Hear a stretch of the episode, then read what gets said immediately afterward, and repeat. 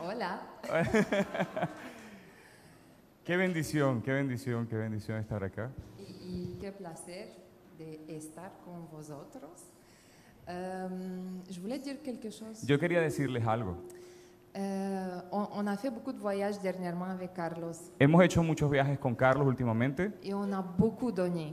y hemos dado mucho. Mais je vais vous dire quelque chose. Pero les quiero decir algo. Ça, c'est une place où je reçois plus que je donne. Y sí, acá es un lugar donde recibo más que lo que doy. L'année passée, Carlos m'a raconté, euh, parce qu'il a voyagé, il a été avec vous, Carlos me contó el año pasado que cuando estuvo con ustedes, et il a été très enchanté, très impressionné que de él ce qu'il a quedó vu ici. muy impresionado y muy encantado con ustedes. Et il a dit, écoute, il faut qu'on comprenne, il faut qu'on qu'on qu'on absorbe Yo ce digo, qu'ils ont yo le déjà là. dije, hay algo que ellos tienen que hay que absorber, que hay que comprender, que ellos viven. Et moi, je les regardais, je dis, oh, bon, ok. Y yo decía, bueno, sí, claro, Mais maintenant, je comprends. pero ahora comprendo. J'apprends beaucoup de vous. Aprendo muchísimo de ustedes. Et j'ai encore quelques questions à poser après. Y tengo incluso preguntas. Donc, je vous salue et euh, Mis je suis saludos. convaincue qu'on va avoir un temps béni avec Carlos. Y sé que vamos a tener un tiempo de bendición conmigo. Gracias. Ahí lo puedes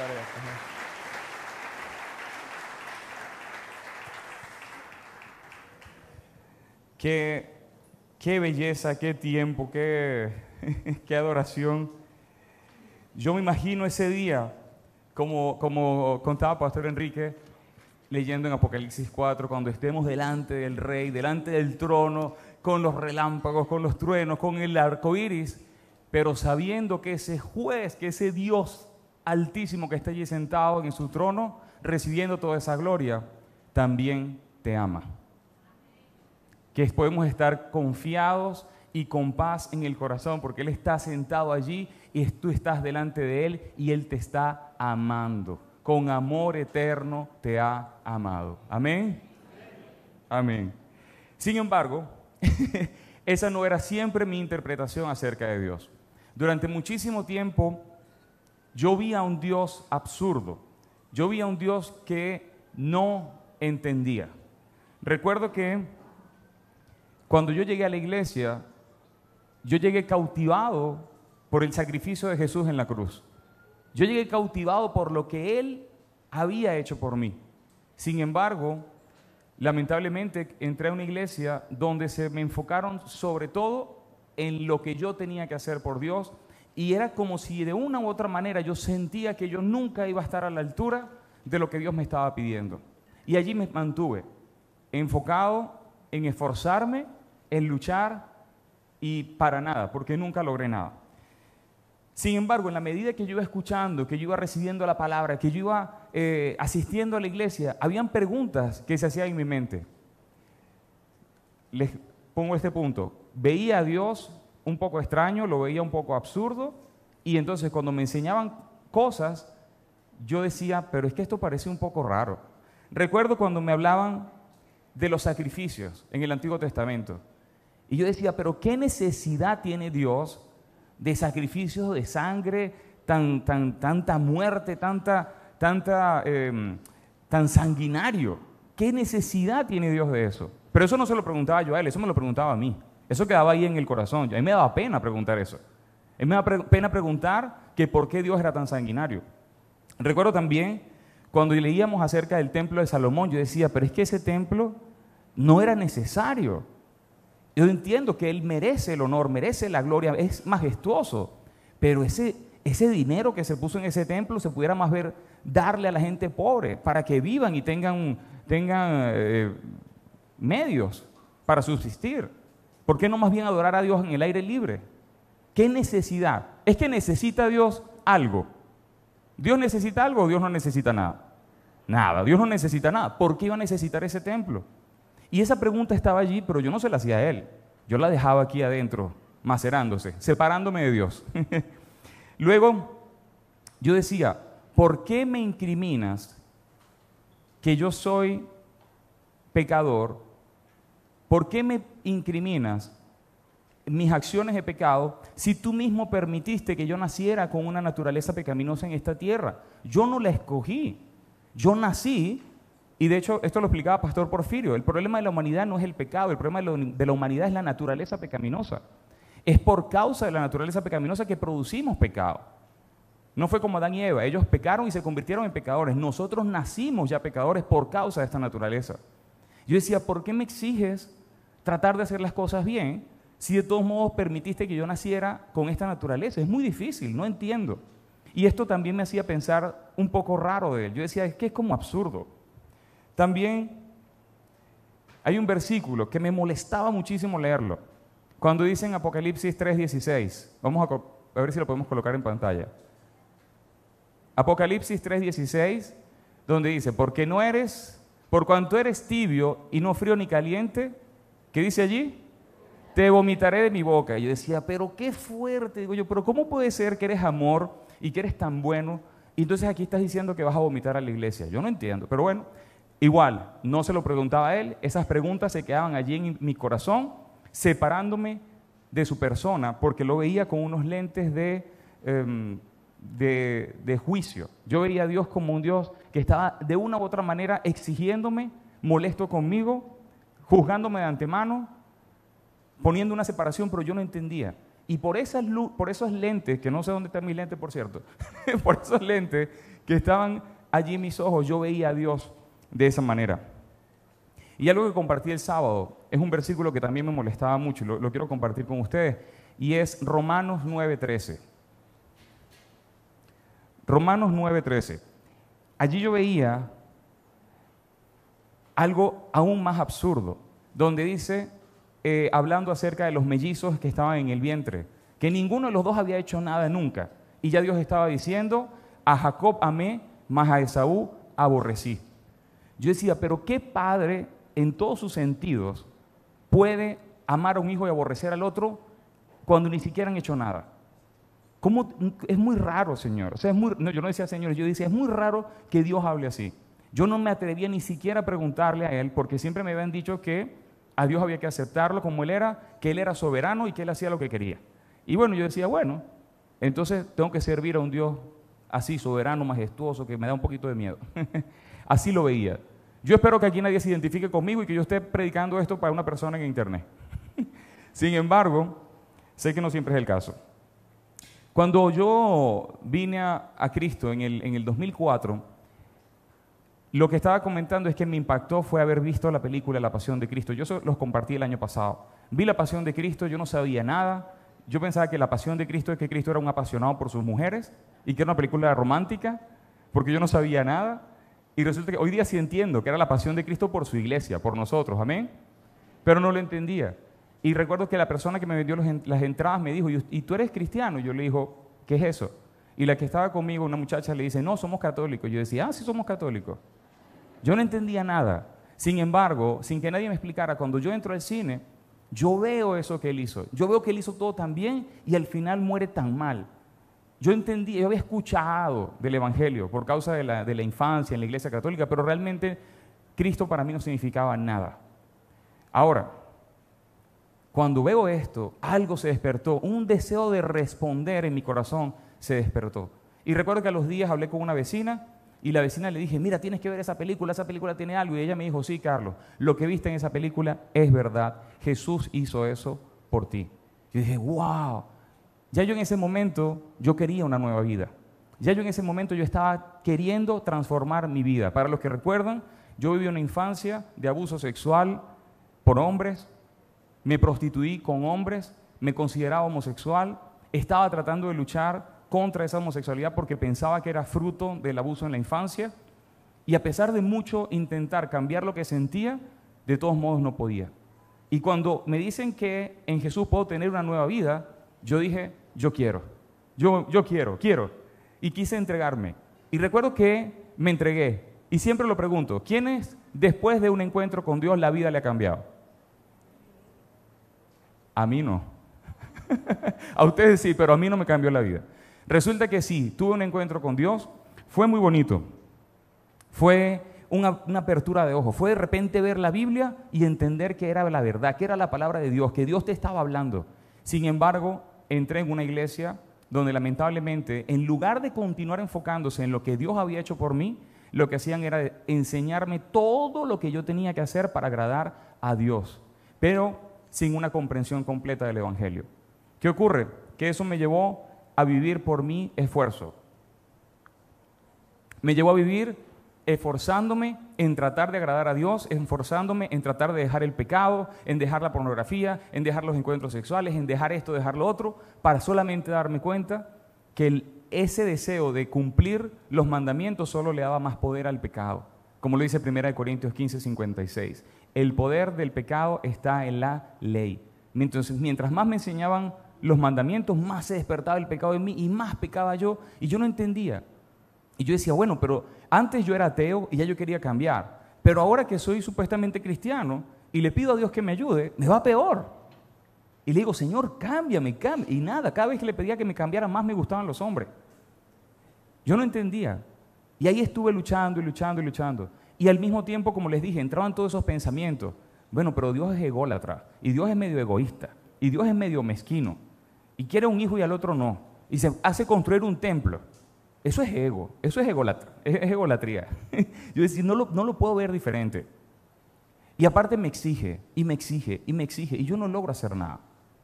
Pero digo, pero yo entiendo que la Biblia es la verdad. Yo entiendo que Él es verdadero. Sin embargo, no logro conectar mi vida con Él. Así vivía y en el fondo yo tenía miedo. Yo vivía siempre constantemente esperando un castigo del cielo. Yo iba y pecaba y es que yo inmediatamente pecaba, yo decía, ahorita pasa algo, ahorita se cae esta pared y me cae encima, ahorita se cae, me cae un rayo, algo tiene que pasar para, porque Dios tiene que trabajar con este pecado en mí. Y no pasaba nada. Y cuando no pasaba nada, lo repetía, y lo repetía, y lo repetía. Vivía con miedo constante de su juicio y de su condena porque yo no era capaz de honrar lo que Jesús había hecho por mí en la cruz. Y bastante que lo intentaba. Al mismo tiempo, recuerdo que antes de de tener ese encuentro con Dios, de tener ese encuentro en el 2004, yo vivía con un miedo constante del fin del mundo. Yo recuerdo que yo no toleraba una conversación donde se hablara del fin del mundo. ¿Quién recuerda? Bueno, los que son más viejitos. 1999. ¿Quién decía? Eso es el 666 al revés. Se viene el fin del mundo. El año 2000, aquí fue, se resetea el mundo completo que viene la purga, que viene esto. Yo no entendía, yo decía, pero yo vivía con un miedo constante. Veía las películas del fin del mundo y me aterrorizaba y tenía pesadillas. No podía tolerar el tema del fin del mundo. Recuerdo que cuando llegué a la iglesia y conozco acerca de Dios, pues me siento muy bien porque me hablan de la nueva Jerusalén, del nuevo nacimiento de la vida. Pero luego, cuando empiezo a caminar en este cristianismo religioso, ahora tengo más miedo todavía, porque ahora lo que estoy esperando es juicio. Antes tenía miedo del fin del mundo, ahora sé que viene el fin del mundo y viene el juicio y que voy a caer allí y que Dios me va a juzgar. Era peor todavía. Sin embargo, recuerdo que pasé años así, pasé 11 años en la iglesia, atado a la religiosidad, pensando que Dios estaba molesto conmigo, pensando que yo tenía que hacer cosas para tratar de agredarlo y que por mucho que hiciera, de todos modos nunca iba a llegar. En ese tiempo, eh, recuerdo que llegué a un punto donde, donde llegué incluso a torcer la palabra. Torcí la palabra porque ya no sabía qué hacer para alinear lo que sentía con lo que leía. Y recuerdo que terminé aceptándome como gay cristiano. Gay cristiano o cristiano inclusivo progresista. Donde decías, bueno, puedo ser homosexual, Dios me ama y no tengo que cambiar nada. Puedo seguir aquí en mi pecado y de todos modos Dios ya no es pecado, ya esto Dios lo acepta, eh, Dios se modernizó. Ah, según la Biblia, supuestamente ah, Jonathan y David era la primera pareja homosexual. Y que cuando Jesús oró por, los, por, el, por los siervos, por el siervo del, del centurión, él estaba orando por la pareja del centurión y que Dios estaba afirmando esa relación. Un poco de cosas locas que yo empecé a torcer para ver si lograba hacer las paces con lo que sentía y lo que estaba leyendo. Y aún así, mi vacío era más grande. Mi vacío en el corazón era peor. Y seguía atado a la pornografía, atado a los encuentros, atado a cualquier cantidad de cosas. Vendiendo mi cuerpo al no, al mejor postor, al peor postor, vendiendo mi cuerpo al que me lo pidiera, sin valorarme, sin comprender quién yo era, cuánto valía, nada. Así me encontraba, pero supuestamente ya había hecho las paces con la palabra. Cuando estoy allí, en ese estado de, pecado máximo, donde llegué a puntos que, jamás pensé, allí en ese punto grave estando lo más lejos de Dios, creyendo una herejía, torciendo la palabra, ocurrió algo. Dios vino a, buscarme con su amor. Allí, cuando yo pensaba que más lejos de Él no podía estar, recuerdo que en una conversación, una persona se acerca a mí y me dice, Carlos, el problema con muchos cristianos es que tienen a Jesús como su Salvador, pero no como su Señor. Cuando Él me dijo eso, a mí lo que me impactó fue la presencia de Dios en Él. Yo sentí que Dios me estaba hablando, pero yo digo, ¿cómo me vas a hablar si en este momento me encuentro lo más lejos de ti? Yo no estaba ayunando, ni orando, ni nada por el estilo. Yo estaba perdido. Y ahí Él viene a hablarme. Ahí Él viene a buscarme. Es como si Él me estaba diciendo, quiero ayudarte. Mi amor por ti es superior a tu pecado, pero tú no me dejas porque el Señor de tu vida eres tú, no soy yo. Y dije, ok. A los días recuerdo que le dije, Señor, ¿sabes qué? Se acabó. Ya no me importa lo que vaya a pasar conmigo, no me importa lo que vayas a hacer con mi vida. Pongo todo a un lado. Si me cambias o no, ya no me importa. De todos modos, echar a perder todo quiero seguirte, conviértete en mi Señor. No se abrió el cielo, no cayeron truenos ni nada, pero Dios me escuchó. Dios escuchó esta oración sincera que le decía, me cansé, hasta aquí llegué, ya no puedo seguir en mi propia fuerza, pongo todo a un lado, te quiero a ti. Te quiero a ti, así no me bendigas. Te quiero a ti, así no me transformes. Te quiero a ti y punto. Era primera vez en la vida que yo le sometía mi deseo de cambiar, que le sometía mi futuro, que le sometía todo solamente por buscarlo a Él.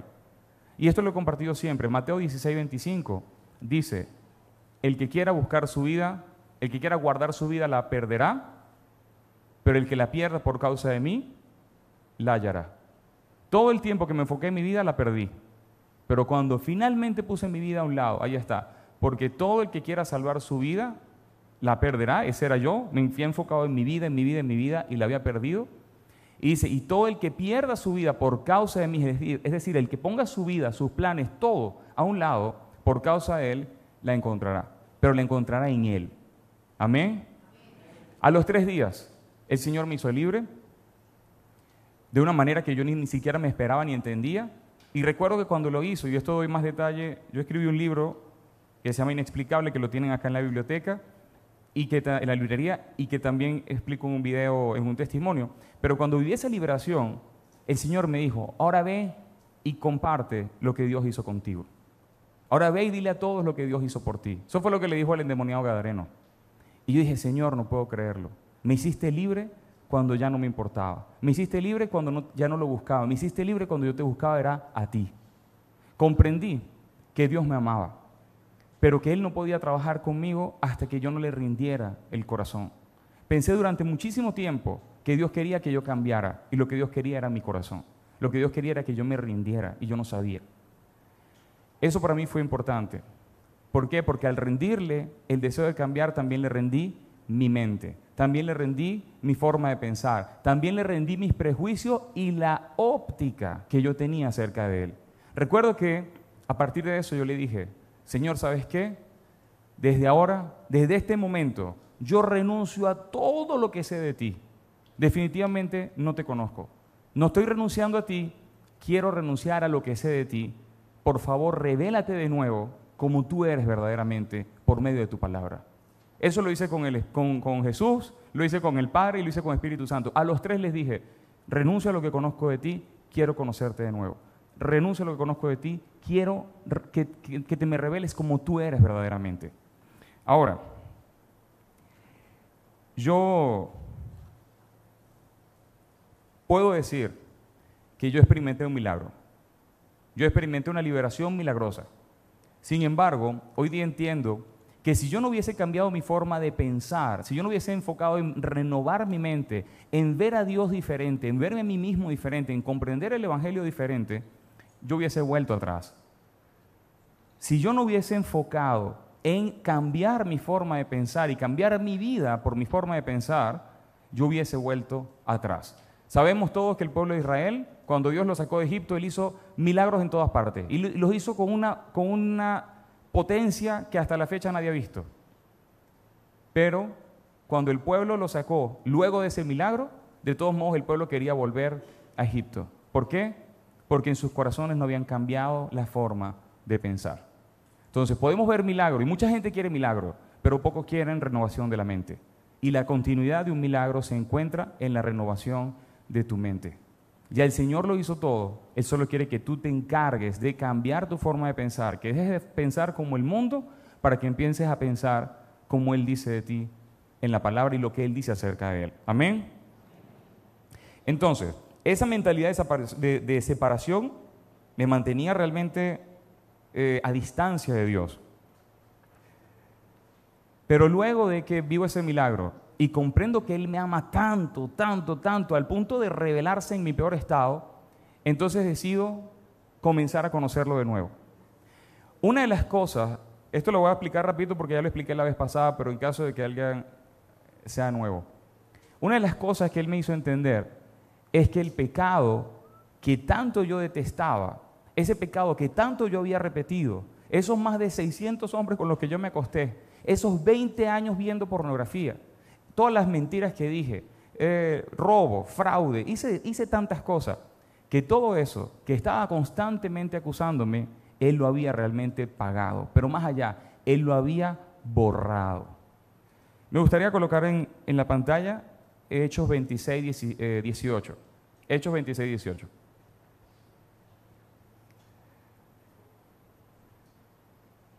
Esto es cuando el Señor Jesús se le aparece a Pablo. Jesús mismo le está diciendo a Pablo, no es otro apóstol, es Jesús. Le dice, te llamo para que abra sus ojos, o te envío para que abra sus ojos, para que se conviertan de las tinieblas a la luz de la potestad de Satanás a Dios, para que reciban por la fe que es en mí, ¿qué cosa? Perdón de pecados y herencia entre los santificados. ¿Quiénes aquí hemos hecho algo de lo que nos avergoncemos? Y el que no levanta la mano es mentiroso. Todos hemos hecho algo de lo que nos avergonzamos. Sabemos que el Señor nos perdonó, pero esa conciencia de pecado, ese pecado viene a fastidiarte, viene a recordarte, viene a decirte, si la gente supiera lo que tú has hecho, si la gente nada más supiera lo que tú has hecho, si alguien viera lo que tú haces y te, y te acusa y te señala y te condena y te culpa. Pero allí, esa palabra que el Señor dice a, a Pablo, cuando Él le dice, yo quiero que tú les enseñes a que reciban el perdón de pecados que tienen en mí. La palabra perdón allí en griego es áfesis. Y áfesis no quiere decir solamente que te perdonó de lo que hiciste. No solamente quiere decir te perdoné de lo que hiciste y no lo hagas más. Quiere decir te perdoné y te dejé como si nunca lo hubieras hecho. Te perdoné y te dejé como si nunca hubieses cometido los pecados que cometiste. Yo les pregunto a ustedes, ¿cómo se sentirían ustedes si eso que se, acaban, acaban de recordar que les avergonzaba, cómo te sentirías tú en este momento si tú supieras que tú nunca has hecho eso? ¿Cómo se siente? ¿Cómo te sentirías tú si nunca hubieses cometido ese pecado que te da vergüenza? ¿Cómo se siente? ¿Se siente bien? Felicitaciones, así te deja Jesús. Amén. Así te deja Jesús limpio como si nunca hubieses hecho eso que hiciste. Esa es la libertad de su perdón. Para mí era muy importante recibir esto, porque yo tenía un pergamino, un rollo completo de, pecado. Y cuando tú tienes la conciencia de tus pecados allí constante, siempre hay culpa, condenación, vergüenza y acusación. Pero cuando tú te ves a ti mismo como Él te ve, cuando tú te ves a ti mismo como si nunca lo hiciste o como si nunca estuviste allí, Dime tú, ¿dónde puede haber culpa, vergüenza o acusación? ¿Dónde? Si tú nunca has hecho eso. Eres inocente delante de sus ojos. Pero hay un punto. No porque lo ganaste tú, sino porque Él fue por ti a la cruz. Porque Él siendo inocente, Él siendo limpio, Él siendo santo, Él siendo el que nunca hizo nada, fue a la cruz y en la cruz se convirtió en el peor de los... No se convirtió en los pecadores, pero llevó al pecado y se hizo maldición en la cruz. Él llevó todo lo que tú hiciste. Él siendo inocente fue a la cruz como culpable para que tú siendo culpable vivieras acá, no en el cielo, vivieras acá como inocente, viéndote a ti como Dios te ve en Jesús. Si tú aceptas esto, si tú reconoces, si tú te apropias de esta verdad, vas a poder vivir con la mente libre, vas a poder quitarte ese peso de los hombros y saber que ya nadie puede acusarte de lo que Él te justificó. Amén. Para mí esto era muy importante. Si yo no hubiese podido aceptar esto, yo no estuviese casado con la mujer más bella del mundo. Y me disculpan las otras. Y lo voy a decir todo el tiempo. Esa es la verdad. Si yo no me viera a mí como si yo nunca hice lo que hice, por gracias a su perdón, yo no pudiera continuar adelante con la libertad que el Señor me ha permitido. Amén. Ahora, amén.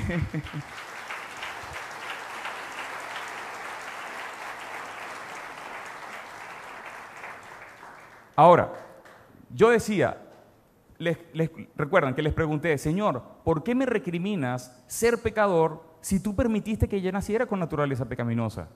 ¿Por qué me recriminas? ¿Por qué me exiges ser santo si yo no entiendo este tema de la naturaleza pecaminosa? Pero me gustaría que colocáramos Deuteronomios 30, versículo 6. Resulta que yo estaba luchando contra algo que yo no entendía. Yo estaba luchando contra algo que ya el Señor había resuelto. Yo no sé cuántas veces hemos visto esto, pero la religiosidad te lleva a hacer cosas para lograr algo que ella logró. Fíjate que dice allí, circuncidará Jehová tu Dios tu corazón. Dice, ¿circuncidará quién? Él. Circuncidar es cortar. ¿Cortar qué cosa? La carne, pero del corazón, no del miembro del corazón. Él está diciendo, yo te quitaré la carne del corazón y el corazón de tu descendencia, ¿para qué? Para que ames a Jehová tu Dios con todo tu corazón y con toda tu alma a fin de que vivas. Es decir, Dios está haciendo una promesa donde Él dice, quitaré la carne del corazón, quitaré la, la, la naturaleza pecaminosa, o ahí dice la carne, del corazón para que me ames y vivas. Si yo no te quito esa naturaleza, tú no vas a poder amar y no vas a poder vivir. Te la tengo que quitar y lo voy a hacer. ¿Y dónde lo hizo? En Colosenses 2.11. Me gustaría colocarlo en, nueva traducción viviente, si la tienen por allí. Colosenses 2.11. Está el cumplimiento de esta promesa. Allí el Señor dijo, yo circuncidaré. Y sabemos que en Cristo Jesús todas las promesas son sí y amén. Todas. Ninguna se le escapó. Dice, Colosenses 2.11, cuando ustedes llegaron a Cristo fueron circuncidados, es decir, fueron o serán. Fueron pero no mediante un procedimiento corporal, Cristo llevó a cabo una circuncisión espiritual, es decir, les quitó, ¿qué cosa? Se las quitó. Y yo dije, Señor, pero yo no había entendido nada. Pasé años luchando contra mi naturaleza pecaminosa porque no había comprendido que ya la habías quitado. Luchaba porque pensaba que era yo, pero me estás diciendo que no soy yo. Me estás diciendo que ya la quitaste. Y sabemos también que en Cristo Jesús somos una nueva criatura. Amén. Entonces, ¿consideran ustedes que Dios puede vivir en conjunto con el pecado? ¿Sí o no? Ok. Por esa razón, no solamente Él quita la naturaleza pecaminosa, sino que en Cristo Jesús nos hace una nueva criatura y esta nueva criatura tiene una nueva naturaleza. Yo le expliqué el año pasado, primera Juan 3.9. Esa nueva criatura es nacida de Dios, tiene la simiente de Dios y no produce pecado. Primera de Juan 3.9. Vamos a ver si lo podemos colocar rapidito. Ok. Los que han nacido, vamos a colocarlo en Reina Valera. De vuelta. Todo aquel que es nacido de Dios, gracias, todo aquel que es nacido de Dios no practica el pecado porque la simiente de Dios permanece en él y no puede pecar porque es nacido de Dios. Dios está diciendo allí, ¿no puede o no debe? No puede. Y si tú vas en griego, dice, no puede, no tiene la capacidad, ni los medios, ni la forma, ni la manera de producir pecado. ¿Por qué? Porque más arriba dice, tiene la simiente de Dios. La simiente en griego es, amén. ¿Alguien entendió allá?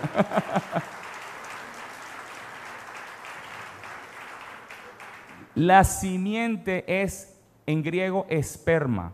Dios te está diciendo, te creé con mi esperma espiritual, eres mi hijo, saliste de mí con mi propia naturaleza. Un perro produce perros, un tiburón produce tiburones, Dios produce santos, hijos de Dios con la naturaleza santa e incorruptible de Dios. Y por eso Él nos llama santos, justos, limpios e irreprochables delante de Él, por causa de su naturaleza en nosotros. Esa es la verdad de tu espíritu. Esa es la verdad de lo que Él hizo en Cristo Jesús, en nos, por nosotros, en la cruz y en la resurrección. Nos perdonó y nos dejó limpios como si nunca hubiésemos hecho nada. Nos quita la naturaleza de pecado que nos llevaba a pecar y nos da su nueva naturaleza, la cual es santa, justa y perfecta. Esto es una realidad espiritual. Dios lo que quiere es que tú aceptes en tu mente lo que Él ya hizo en el espíritu. Él no te está exigiendo que hagas esta transformación, tú nunca vas a poder hacerla. Lo que Él te está diciendo es, ya lo hice, entérate de lo que hice. Ya lo hice, celebra lo que hice. Ya lo hice, ya te transformé, te, traje de vuelta a mí. Eres mío. Te, no solo borré tu pasado, te imposibilité para que vayas a reproducirlo. Te hice uno conmigo. ¿Y eso lo hizo por qué? Por amor. ¿Por qué? Amén. Amén. Un aplauso a ese Dios de amor tan grande que tenemos. Amén.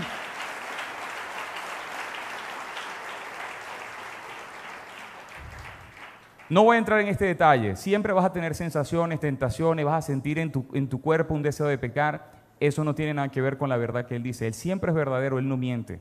Pero la carne te va a hacer mentir, te va a hacer sentir algo que es contrario. Yo, el, año pasado yo lo expliqué en el, otro, en el otro prédica y tienes el libro donde yo explico qué hacer ante esas sensaciones, qué hacer ante esas tentaciones, cómo luchar desde una posición de reposo. Pero que entiendas que lo que Dios más quiere con toda su fuerza es que tú creas a todo lo que Él en sus fuerzas logró por ti. Él ya lo hizo, pero necesitas creerle y reposar. Amén. Ahora, Él me dio, luego de eso, luego de entender cuánto Él me amaba, luego de entender cuán bueno es Él, entonces Él me fue revelando todos esos versículos torcidos que yo entendía.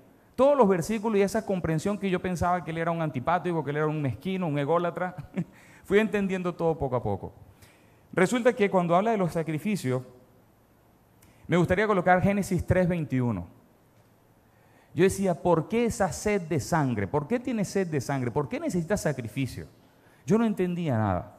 Resulta que sabemos que cuando ocurrió el pecado original, que Adán y Eva eh, pecaron, a ellos les correspondía morir, ¿cierto?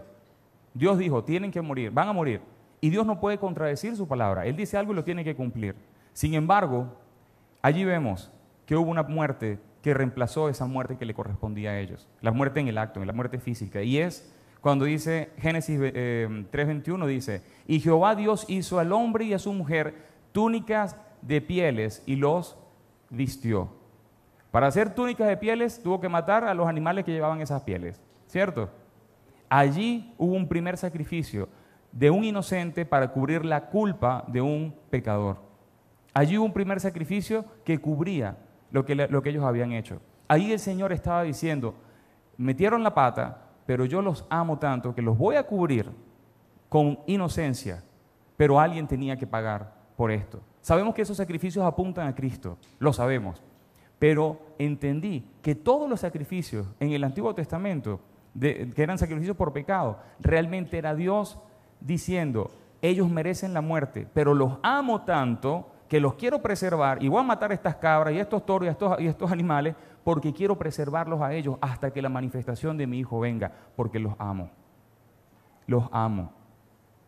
Su sacrificio no era sed de sangre, su sacrificio era justicia sobre ese pecado, pero por amor a ellos, para preservarlos, porque Dios realmente podía borrar a todo el mundo de la faz de la tierra y hacerlos de nuevo, y hacerlos diferentes. Pero Él en su amor decidió cubrir su pecado por medio del sacrificio y mantenerlos en vida, hasta que Jesús viniera y pagara completamente y para siempre. Amén. Ya eso me cambió la mente con respecto a eso. Ya no veo a un Dios sanguinario, veo a un Dios de gracia, incluso en los sacrificios pero pasé mucho tiempo viéndolo como un sanguinario. Ahora, ¿por qué Dios necesitaba este templo? El templo de Salomón, eso lo vemos en, vamos a colocar, Primera de Reyes 6, del versículo 19 al 22. Esto yo lo he compartido varias veces y siempre me, fascina. Primera de Corintios 6, perdón, Primera de Reyes 6, 19, 22. Ok, fíjense ¿Qué dice? Esto es en referencia al templo, ¿verdad? El templo de Salomón, que es una cosa, lo lees en la palabra y te vas a dar cuenta de lo majestuoso que es. Y dice, y adornó el lugar santísimo por dentro en medio de la casa para poner allí el arca del pacto de Jehová. El lugar santísimo estaba en la parte de adentro, el cual tenía 20 codos de largo, 20 de ancho, 20 de altura, y lo cubrió con qué? Con, con bronce, con metal, con seda, no con oro purísimo. Asimismo cubrió de oro el altar de cedro. De manera que Salomón cubrió de oro puro la casa por dentro. ¿Tú te imaginas? Toda la casa. Trata de imaginar en este, en este lugar donde estamos el techo, las paredes, el piso todo completamente recubierto de oro. Dime tú si no es ostentoso, si no es un poquito blin blin. Parece, es demasiado. Tú dices, pero ¿por qué? Luego el siguiente dice, el 22, cubrió pues de oro toda la casa de arriba y abajo. Y asimismo cubrió de oro todo el altar que estaba frente al lugar santísimo. Pudiéramos decir, Dios merece eso. Y es verdad, Dios merece eso y más. Él merece todo. Amén. Sin embargo, no necesita. Merece, pero no necesita. Dios no tiene necesidad de nada. Ahora, recuerdo que un día yo estaba leyendo este texto y yo le digo, Señor, pero ahora sí te lo puedo preguntar. ¿Por qué ese templo tan ostentoso? ¿Por qué?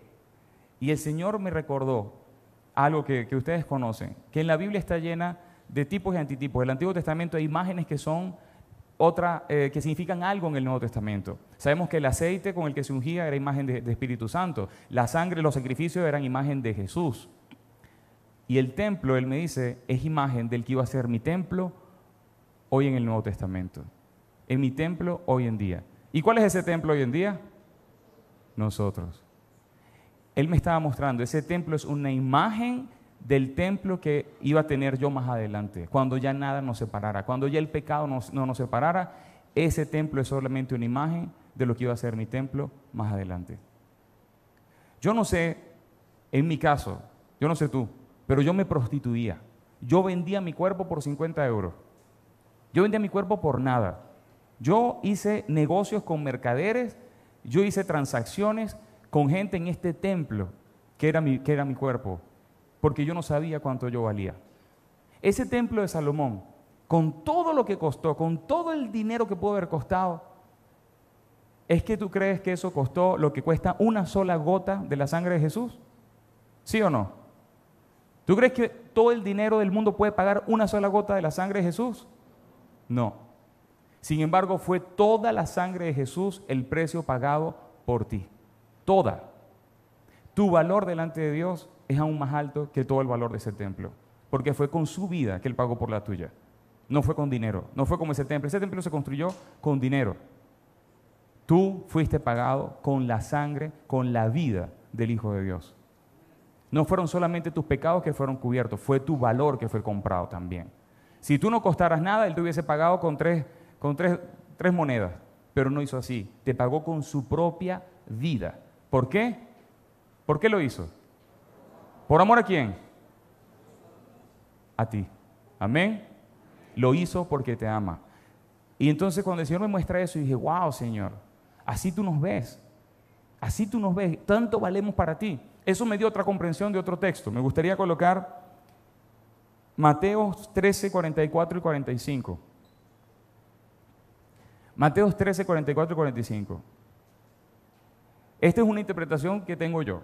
¿okay? La he visto en otros en otros eh, predicadores, pero así lo comprendí luego de entender que yo valía para Él. Cuando yo entendí que era valioso para Él, entendí esto de una forma diferente.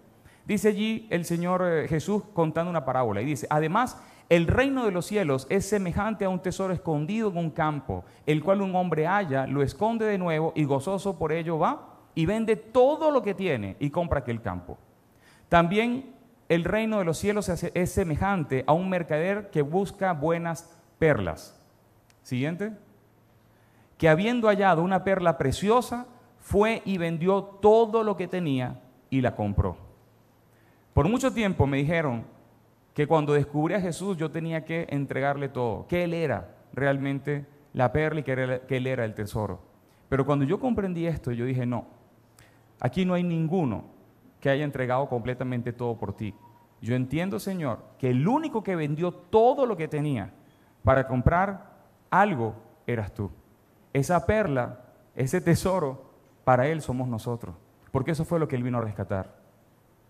Yo no sé cómo tú ves este texto, pero yo comprendí que la perla y el tesoro de gran valor éramos nosotros. Y porque fue Él el que vendió todo lo que tenía para comprarnos a nosotros. Lo vendió y después se recuperó. Entregó su vida y después la retomó.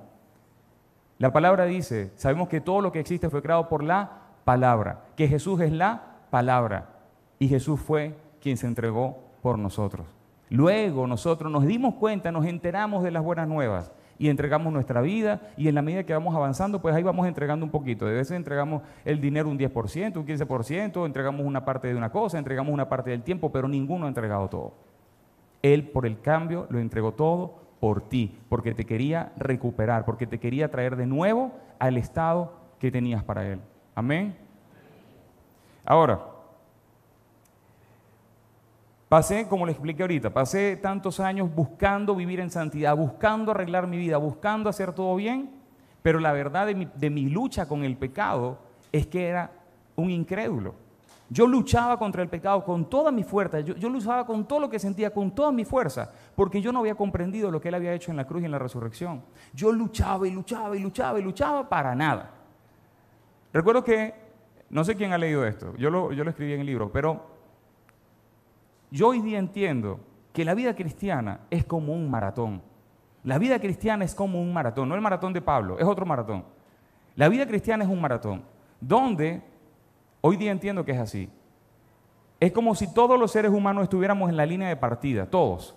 Adultos, jóvenes, personas con dificultades físicas, eh, personas sin piernas, atletas de todas las razas, todos los colores, mujeres embarazadas, todos. Todos estamos allí en la fila de partida.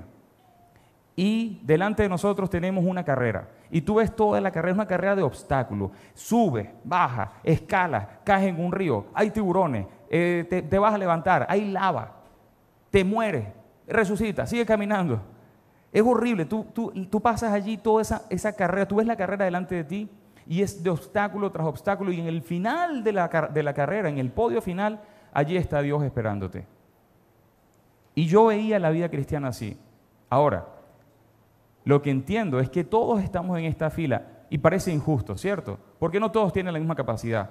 Una mujer embarazada, una mujer eh, mayor, un hombre sin piernas, no tienen la misma capacidad, pero Dios nos pone a todos en esa misma línea de partida y delante de nosotros tenemos ese maratón horrible para encontrarnos con Él. Yo lo que entiendo es que en el momento, el, disparo que ocurre para que la gente empiece a correr es cuando la persona cree en Jesús. Y en el momento en que la persona dice, creí en Jesús, en ese momento arranca.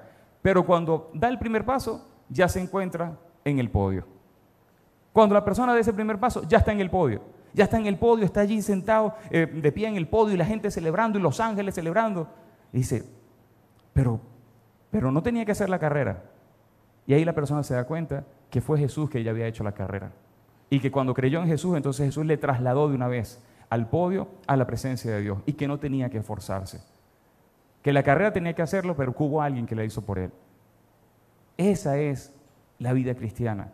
Sin embargo, yo entiendo que hay gente que por no aceptar completamente lo que Jesús ya hizo, que Jesús los trajo de vuelta al podio, que Jesús los trajo de vuelta a Dios, que les salvó de toda esa carrera, hay gente que le cuesta recibir lo que el Señor hizo, su perdón, la nueva criatura, la vida en el Espíritu. Entonces como si le dijeran a Dios, Señor, no es justo. Que paren aquí toda la celebración, no es justo, a mí me bajan de este podio, me ponen al principio de la carrera, yo quiero ganarme el venir a ti, yo quiero hacer todo de mi fuerza, y ayúdame en el camino para que logre acercarme. Vamos adelante. Y se bajan. Yo imagino que cuando una persona rechaza lo que el Señor hizo, es como que si le dijera, déjame hacer el sacrificio por ti. No quiero aceptar lo que Jesús hizo, lo quiero hacer por ti. Allí yo imagino a Dios haciendo así como que, este no entendió nada. ¿Por qué no entendimos nada si lo hacemos así? Qué diferente es cuando tú sencillamente crees en Jesús, el Señor te pone de una vez te sube, te sienta en los lugares celestiales con Él. Amén. Y allí tú te haces testigo de lo que Jesús hizo. Y ahí te haces tú embajador del cielo sin haber hecho nada, solamente haber creído, solamente haber descansado, solamente haber reposado en lo que Jesús hizo ya por ti. Solamente haber aceptado en tu corazón, cambiado tu forma de pensar y verte como Jesús te ve gracias a lo que Él hizo. Amén.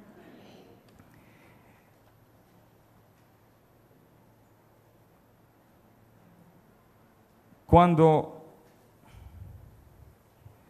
hablaba acerca del, Apocalipsis 3:16, ese versículo que me molestaba. ¿Quién ha visto ese versículo como juicio? ¿Quién ha visto este versículo como juicio? Como que, como que Jesús está juzgando a la iglesia por medio de su vómito. ¿Quién lo ha visto así? Ok, no, no era yo solo. Dice, por cuanto eres tibio y no frío ni caliente, te vomitaré de mi boca. Y yo decía, Señor, pero si en tu palabra tú me muestras tanto tu amor y me muestras tanto como tú eres y me muestras tanto, de hecho, si lees Isaías 53, 54, yo veo que ya tú hiciste las paces con nosotros, que tenemos paz para contigo en Cristo Jesús. ¿Por qué de repente sales así como diciendo a la iglesia tal, tal cosa, tal cosa, a la otra iglesia tal cosa, y a la Odisea, así lo veía yo. Decía, ¿por qué? ¿Qué quieres decir con esto? Cuando yo le dije, Señor, muéstrame una óptica diferente, muéstrame tu óptica respecto a este texto, el Señor me dijo, solamente me dijo, yo no soy bulímico. El bulímico es aquel que se provoca el vómito, ¿cierto? Y él me está diciendo, yo no me provoco el vómito. A ver, ¿qué entienden ustedes que nos provoca vómito? Cuando una comida está pasada, un olor nauseabundo, cuando algo nos, cae mal en el estómago, ¿cierto? ¿Eso produce qué? Vómito. Vamos a leer desde el versículo 15 en adelante, hasta el del 15 al 20. Dice, yo conozco tus obras que ni eres frío ni caliente. Ahora fueses frío o caliente. Fíjate tú, le está diciendo, conozco tus obras, conozco lo que haces. Conozco lo que tú haces. Luego le dice, pero por cuanto eres tibio, no frío ni caliente, te vomitaré de mi boca. Porque tú dices, es decir, fíjense acá, tú dices una cosa, conozco tus obras, tú dices una cosa, dice, yo soy rico, dices, me he enriquecido y de ninguna cosa tengo necesidad, y no sabes que tú eres un desventurado, miserable, pobre, ciego y desnudo. Es decir, él está diciendo, sé lo que haces, sé lo que dices, y es contrario a la verdad. La verdad es que tú eres un desventurado, miserable, pobre, rico, pobre, ciego y desnudo. Y luego que dice, por tanto, te aconsejo que de mí compres oro refinado en fuego, para que seas rico y vestiduras blancas para vestirte, y que no se descubra la vergüenza de tu desnudez, y unge tus ojos con colirio para que veas. Es, decir, le está diciendo, te aconsejo que te arrepientas y vengas a mí. Luego que dice, yo reprendo y castigo a todos los que amo. Sabemos que reprender y castigar no es lo mismo que juicio. Reprender y castigar es disciplina. Él no está diciendo te voy a destruir, te voy a vomitar y te vas a morir en el infierno. Él está diciendo te llamo a disciplina. Sé pues celoso y arrepiéntete, arrepiéntete. Le está diciendo arrepiéntete. No le está diciendo aquí se acabó, te vomité y te quemaste. Luego dice, este versículo que tanto hemos utilizado para evangelizar o que tanto ha utilizado la Iglesia Mundial para evangelizar, ¿cierto? Dice, he aquí, yo estoy en la puerta y llamo. Si alguno oye mi voz y abre la puerta, entraré a él y cenaré con él y él conmigo.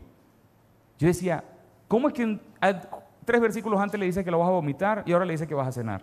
¿Y que vas a cenar con ellos? Así, yo, yo decía, esto es muy raro. Hablas de vomitar y luego hablas de cenar. Ahora, ¿qué fue lo que el Señor me mostró aquí? Y me permitió cambiar esta forma de ver. Que no era Él el que estaba produciendo ese vómito, no es, Él no es bulímico. Que lo que hacía esta iglesia y lo que decía esta iglesia le producía náusea, le producía ganas de vomitar y la llama arrepentimiento porque quiere cenar con ella y quiere tener intimidad con ella. Es diferente cuando lo ves así. Es diferente cuando ves que la está llamando arrepentimiento y que le está invitando a que le abra para que coma con ella, sentarse con ella, tener comunión con ella. ¿Por qué? Porque la ama. Amén. El Señor no está no es bulímico. Eso fue lo que me quedó más claro. Él no es bulímico. Lo que la iglesia hacía le repugnaba. Y la llama arrepentimiento y luego le llama abrir las puertas para sentarse y comer con ella. Y por último, es este pasaje que lo expliqué el, el sábado, de Romanos 9, 13. Un pasaje que a mí me hacía ver a Dios mezquino, me hacía ver a Dios de una forma muy rara. Cuando dice allí, como está escrito, a Jacob amé, más a Esaú, ¿qué dice? Aborrecí, detesté. En, en francés dice odié. Ni siquiera dice aborrecí, dice odié. Y Dios está diciendo allí, a uno amé y al otro aborrecí desde el vientre de su madre. Y yo vengo de un pasado religioso muy extremo.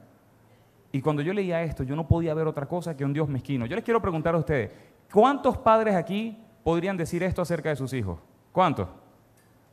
Ninguna mano se levanta. Es que les hago otra pregunta. ¿Consideran ustedes que esta declaración es injusta? Levanten la mano que Dios sabe el deseo de su corazón. Él ya sabe. ya él lo conoce. Parece injusto, ¿cierto? Ok. El Señor me llevó a leer esto un día el año pasado, después de haber estado acá con ustedes. Y luego fui al texto. Yo dije, ok, Señor, yo, yo veo acá y no veo nada diferente. ¿Qué me quieres mostrar? Y ahí el Señor me lleva a Génesis 25, desde el versículo 24. El Señor me lleva a este texto y ahí me mostró una cosa diferente.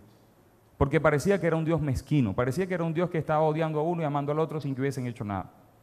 Ahora, dice allí, ¿quién conoce la historia de los gemelos? ¿Sí? Ok. Dice, cuando se cumplieron sus días para dar a luz, he aquí que había gemelos en su vientre. Y salió el primero, rubio y era todo velludo, como una pelliza. Llamaron su nombre Esaú. Después salió su hermano, trabada su mano al calcañar de Esaú, es decir, le agarraba el talón a su hermano, le tenía el talón agarrado. Y fue llamado su nombre Jacob. Jacob quiere decir suplantador, el que reemplaza. Es decir, a Esaú le correspondían derechos de primogenitura, les correspondían derechos por ley por ser el hijo mayor. Y, vemos que Jacob, ya saliendo del vientre, ya le está agarrando el tobillo porque le quiere robar lo que el otro tiene. Y por eso su nombre se llama suplantador. Versículo siguiente. El siguiente. Y dice, y amó Isaac a Esaú porque dormía en su casa, más Rebeca amaba a Jacob. Y luego, perdón, me salté dos versículos, vamos atrás. Ok, ajá, dice, 27. Génesis 24, 25, 27. Y dice, y crecieron los niños. Y Esaú, Esaú fue diestro en qué? En la casa. ¿Hombre de qué? Del campo. Es decir, trabajaba. Era un hombre que le echaba ganas. Pero Jacob era varón tranquilo, relajado, no hacía nada. ¿Que habitaba en qué? En las tiendas. Allí relajado, reposando, tranquilo. El otro trabajaba y este estaba tranquilo, reposando. Versículo 29. Y dice acá, y quiso Jacob un potaje, y volviendo Esaú del campo, ¿cómo volvió? Cansado, dijo a Jacob, te ruego que me deja comer de ese guiso. ¿De qué color? Rojo. Pues estoy muy cansado. Por tanto fue llamado su nombre Edom. ¿Cómo estaba él? Cansado. Y luego dice, y Jacob respondió, véndeme en este día tu primogenitura. Yo imagino a Jacob durante toda su vida pensando cómo iba a hacer para robarle aquello que quería robarle desde, desde el nacimiento. Esta es mi imaginación. Queriendo robarle todo, el tiempo, viendo cómo iba a lograr robarle sus derechos que por ley le correspondían. Y luego, entonces dijo Esaú, he aquí, yo me voy a morir, ¿para qué pues me servirá la primogenitura? Y dijo Jacob, júramelo en este día y él le juró y vendió a Jacob su primogenitura. Y fíjense, él lo juró y él le vendió. ¿Y con qué se selló la transacción? Acá tenemos con qué se selló la transacción. Dice, entonces Jacob dio a Esaú, ¿qué cosa? Pan y del guisado de lentejas. Y él comió y bebió y se levantó y se fue. Y así menospreció Esaú la primogenitura. Dice que la transacción fue sellada con qué? Con pan y con... ¿Y de qué color eran las lentejas? Rojas pan y rojo, pan y rojo, el cuerpo y la sangre. La transacción se selló eh, por el cuerpo, o por la representación del cuerpo y de la sangre. Allí Jacob lo que representa es la gracia, aquel que reposaba y no hacía nada, y por medio de la sangre y del cuerpo recibió lo que a la ley le correspondía. A la ley le correspondía todo y la gracia se lo robó por medio de pan y de guiso rojo, por medio del cuerpo y de la sangre de Cristo. Y cuando Dios, ahí me muestra el Señor, cuando Él dice, a Jacob amé y a Esaú aborrecí, Él está diciendo, a los de la gracia amé, a los que reposan en lo que mi Hijo alcanzó por su cuerpo y por su sangre, a esos amé, y a los que se esfuerzan, rechacé, porque nunca van a llegar. Porque si todo ya fue hecho en Jesús, ¿qué hacemos nosotros esforzándonos? Si todo ya fue logrado en Él, ¿qué hacemos nosotros metiéndole ganas para tratar de ser agradables delante de sus ojos por nuestra fuerza? En lugar de más bien creer que ya en Cristo Jesús, por causa de su cuerpo y de su sangre derramada, ya Él nos hizo agradables delante de Él en la cruz y en la resurrección. Cuando Dios se presenta, soy el Dios de Abraham, Isaac y Jacob, sabemos que Abraham representa la fe. Amén. Isaac, la promesa. Y Jacob, la gracia. Él está diciendo, soy el Dios de la fe, de la promesa y de la gracia. El Dios que por fe da la promesa que es por gracia. Solamente de reposen en lo que ya mi Hijo logró por ustedes. Reposen en lo que Él en su sangre y en su cuerpo alcanzó. Todo esto que les estoy compartiendo, el Señor me lo mostró cuando dejé de, verlo como un ogro. Cuando empecé a verlo realmente con los ojos de amor que Él es. Cuando Él vino a rescatarme con su amor y con su amor me trajo de vuelta y con su amor me venció. Y allí entonces rendí mi mente. Porque aquí muchos, cuando nos hemos sentido amados, nos hemos entregado, ¿cierto? Cuando te has sentido amado, te has entregado. Y cuando yo me supe amado de Él, en mi peor estado, me entregué. Y le entregué mi mente y le entregué mis prejuicios y mis pensamientos y todas las porquerías que yo creía. Y lo dejé trabajar conmigo. Y entendí algo que yo he compartido, que siempre me dijeron que el diseño original era el hombre y la mujer y que yo tenía que dejar de ser homosexual para ser heterosexual, que me tenía que gustar una mujer, que ese era el diseño original. Entendí hoy día que no se trataba de volver de los hombres hacia las mujeres. Entendí que el verdadero diseño original en mi vida era volver al Padre en Cristo Jesús y dejarme guiar por Espíritu Santo. Que al hacerlo allí entonces Él iba a poner todas las cosas en orden, todas las cosas en orden, todas. Pero tenía que rendirme y lo que me llevó a rendirme fue comprender su amor. Y el último versículo es Primera de Juan 4, 18.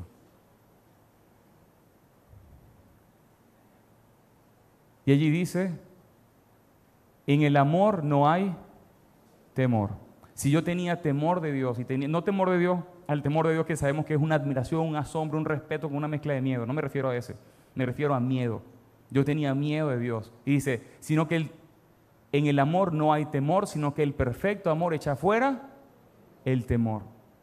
Hoy día podemos acercarnos al trono de la gracia con confianza y conseguir gracia y misericordia en el tiempo oportuno. Podemos venir al Padre y ya no hay condenación para nosotros, porque estamos en Cristo Jesús. Ya no hay nada que nos separe, porque en la cruz Él clavó todas el acta completa que nos separaba de Él. Ya no hay nada que nos separe de su amor en Cristo Jesús. No hay nada, ni lo alto, ni lo bajo, ni lo profundo, ni lo ancho, nada nunca nos va a separar del amor que Dios tiene hacia nosotros en Cristo Jesús. En el amor no hay temor, sino que el perfecto amor echa fuera el temor, porque el temor lleva en sí castigo. Y eso fue lo que durante 11 años yo esperé siendo cristiano, que Dios me castigara.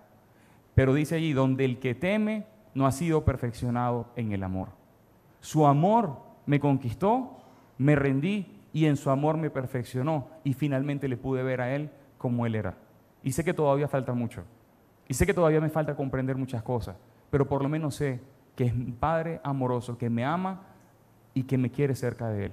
Si no me hubiese querido cerca de Él, si no te quisiera a ti cerca de Él, Él no hubiese hecho todo lo que hizo con Jesús para que tú vinieras a Él. Dios te ama con un amor eterno. Dios te ama más allá de todo lo que tú puedas imaginar, pensar o hacer. Dios quiere sobre todas las cosas que tú le entregues el corazón y que sea Él mostrándote quién eres tú y quién Él es y la relación que Él quiere tener contigo. Amén.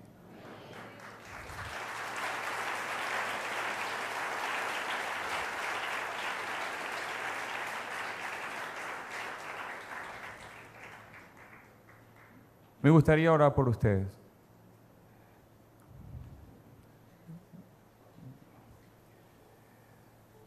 Señor, yo te doy gracias.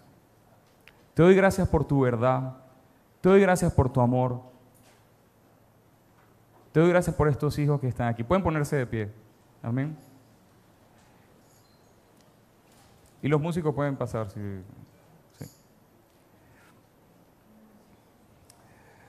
Señor, te doy gracias en este día, en el que tú sigues revelando quién tú eres y lo que significamos para, nosotros, para ti, Señor. Señor, te doy gracias porque tu amor sobrepasa todo nuestro entendimiento.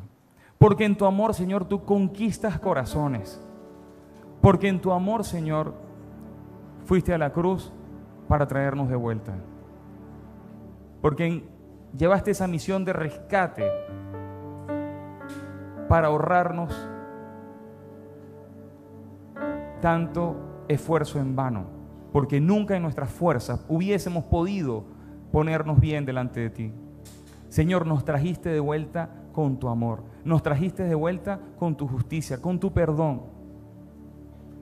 Señor, no hay nadie como tú. Nadie. Y nunca ningún amor de esta tierra, ningún amor de este mundo podrá jamás, jamás llenar tu corazón como Dios lo puede hacer.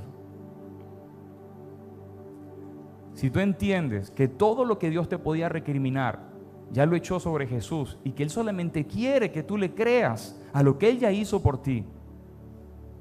Que no sigas luchando contra el pecado, que comprendas que Él lo venció por ti. Que ya no, sigas luchando contra una naturaleza pecaminosa porque Él la quitó. Que no sigas luchando contra las memorias y los recuerdos de tu pecado porque ella los borró. Que no sigas luchando por ser, hacerte santo en tu fuerza porque en Cristo Jesús ya Él lo hizo. Entonces yo te invito solamente a levantar tu mano y decirle, Señor, no quiero ser más un Esaú. No quiero ser Esaú.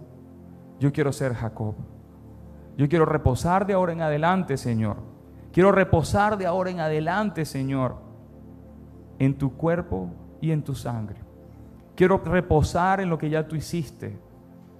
Ya fui muchos años Esaú y estuve mucho tiempo cansado. Ya no quiero, Señor. A partir de ahora, descanso y reposo en lo que ya tú hiciste por mí. Que el creer en tu verdad entonces produzca santidad en mí. Que comprendiendo que tú me amaste primero, entonces yo te ame de vuelta. Que sepa que esta circuncisión que hiciste en mi corazón me permite amarte y vivir con toda mi fuerza. Señor, te doy gracias por este momento. Te doy gracias por la reconciliación que llevaste a cabo allí en la cruz. Te doy gracias porque nada, nada, nunca me separará de ese amor tan grande que tienes por mí.